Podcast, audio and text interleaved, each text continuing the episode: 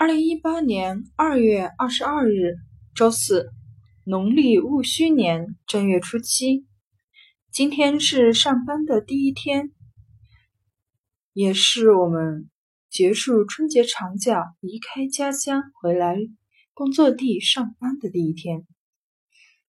在这一天里，我为大家分享的是红茶在英国。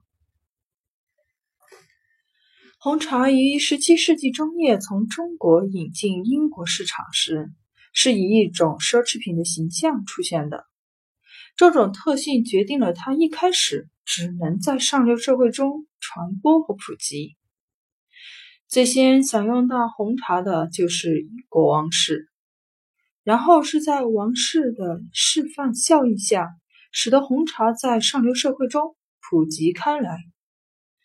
红茶在英国上流社会的传播，得力于葡萄牙公主凯瑟琳。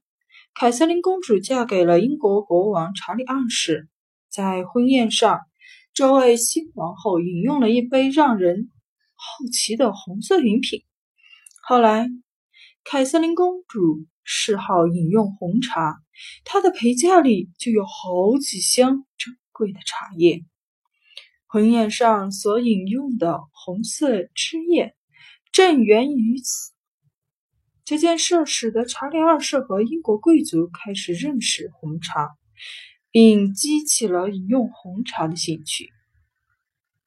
中国的红茶在英国开花结果，我们离开家乡来到工作地，相信我们也能开花结果。